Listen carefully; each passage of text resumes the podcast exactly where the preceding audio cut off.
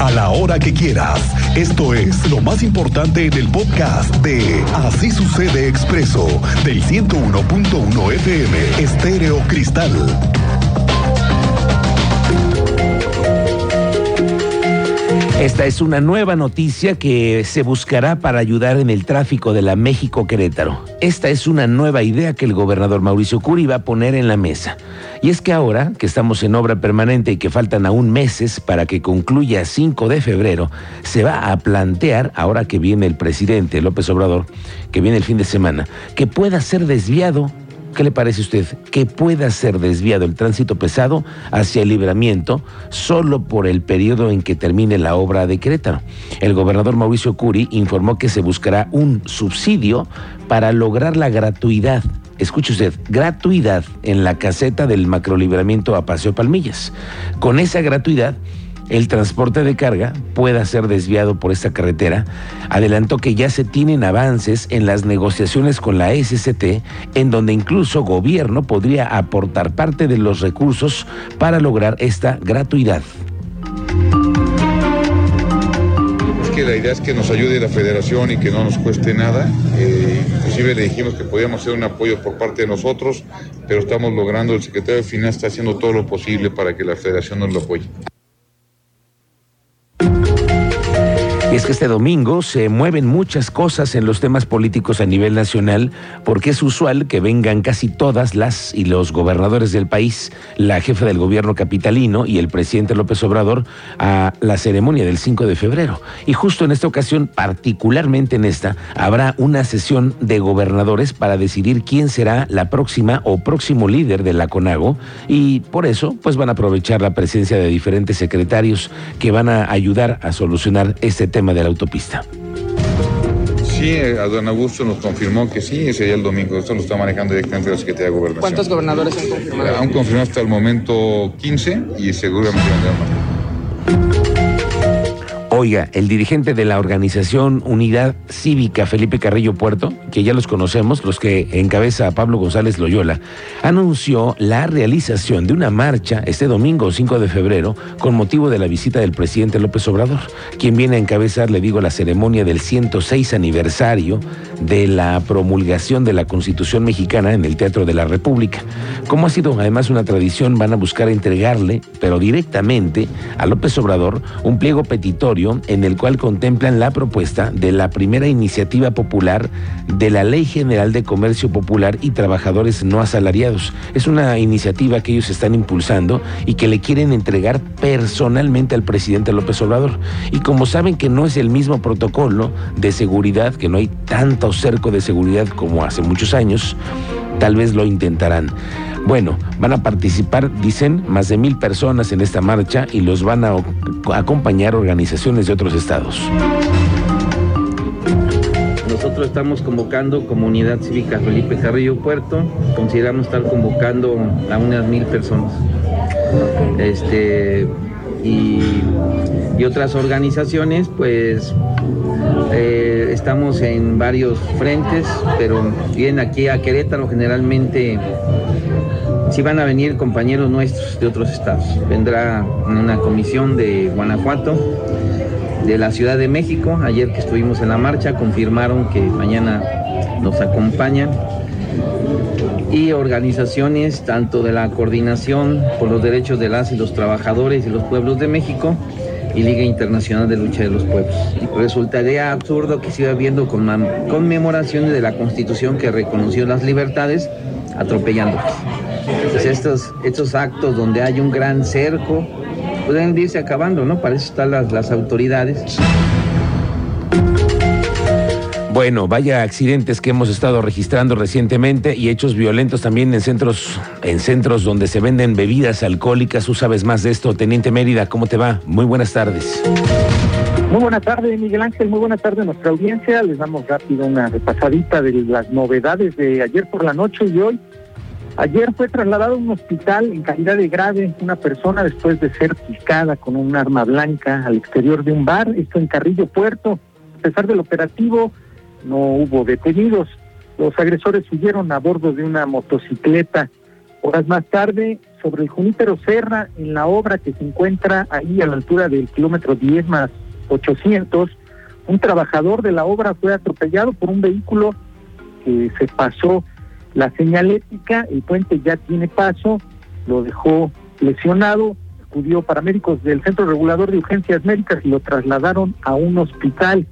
Luego, ya ha sido confirmado, Miguel Ángel, por parte del secretario de Seguridad Ciudadana, Giovanni Elías Pérez, que los elementos detenidos la semana pasada en el estacionamiento de este centro comercial acá al sur de la capital, cerca de la 57, sí eran elementos de la Guardia Nacional y Sedena, quedaron a disposición de la Fiscalía General de la República y va a confirmar identificaciones, uniformes, los inhibidores de señal, para qué era, eran utilizados, la posesión de sustancias tóxicas y te repito que se referían que estaban adscritos al vecino estado de Guanajuato, es parte de la investigación que ahora está en manos de la Fiscalía General de la República y en la mañana se reconoció, el mismo titular reconoció a elementos de la Policía Estatal por cumplir 25 años de servicio en la corporación.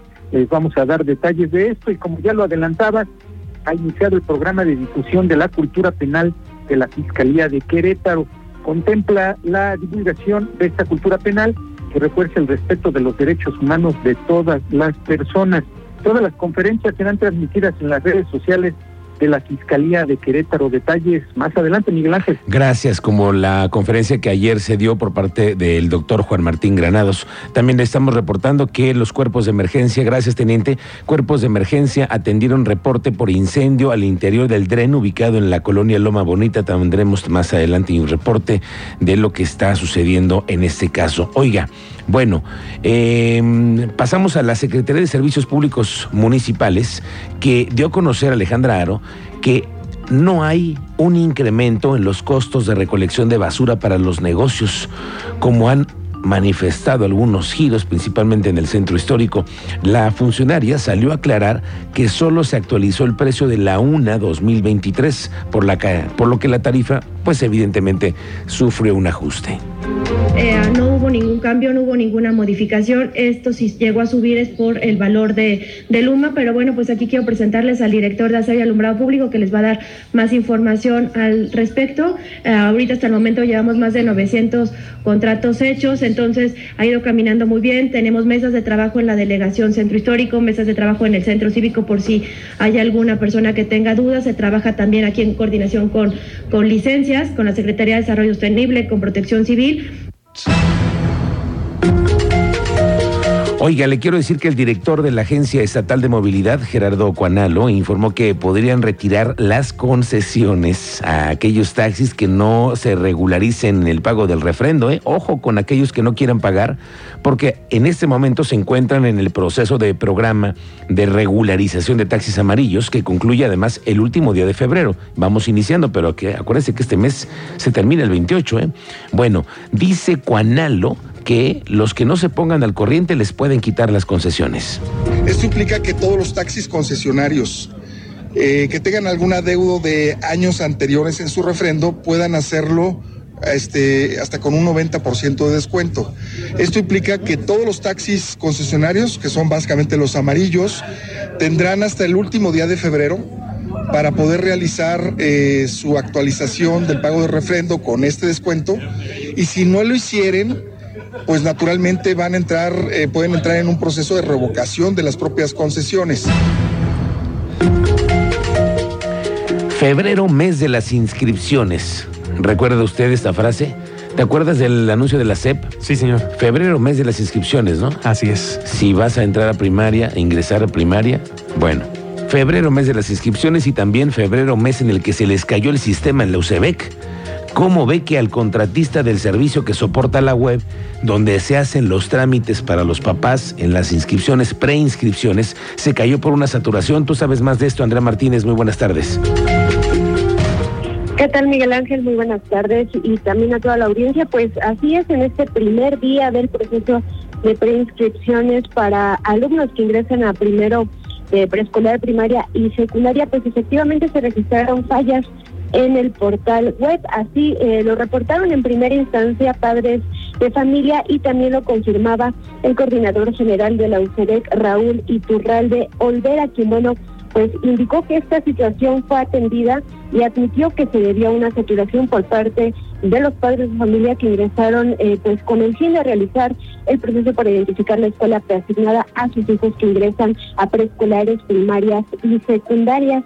Añadió bueno que el proveedor de la página web pues trabaja y trabajó en resolver eh, pues estos problemas que se presentaron, por lo que aseguraba que a la brevedad se restablecería el servicio. Escuchamos esta información que nos daba a esta mañana el coordinador general de la UCD. Me reporta en la Dirección de Tecnologías que lamentablemente por una saturación tuvimos un problema técnico que ya el proveedor del servicio de Internet está resolviendo.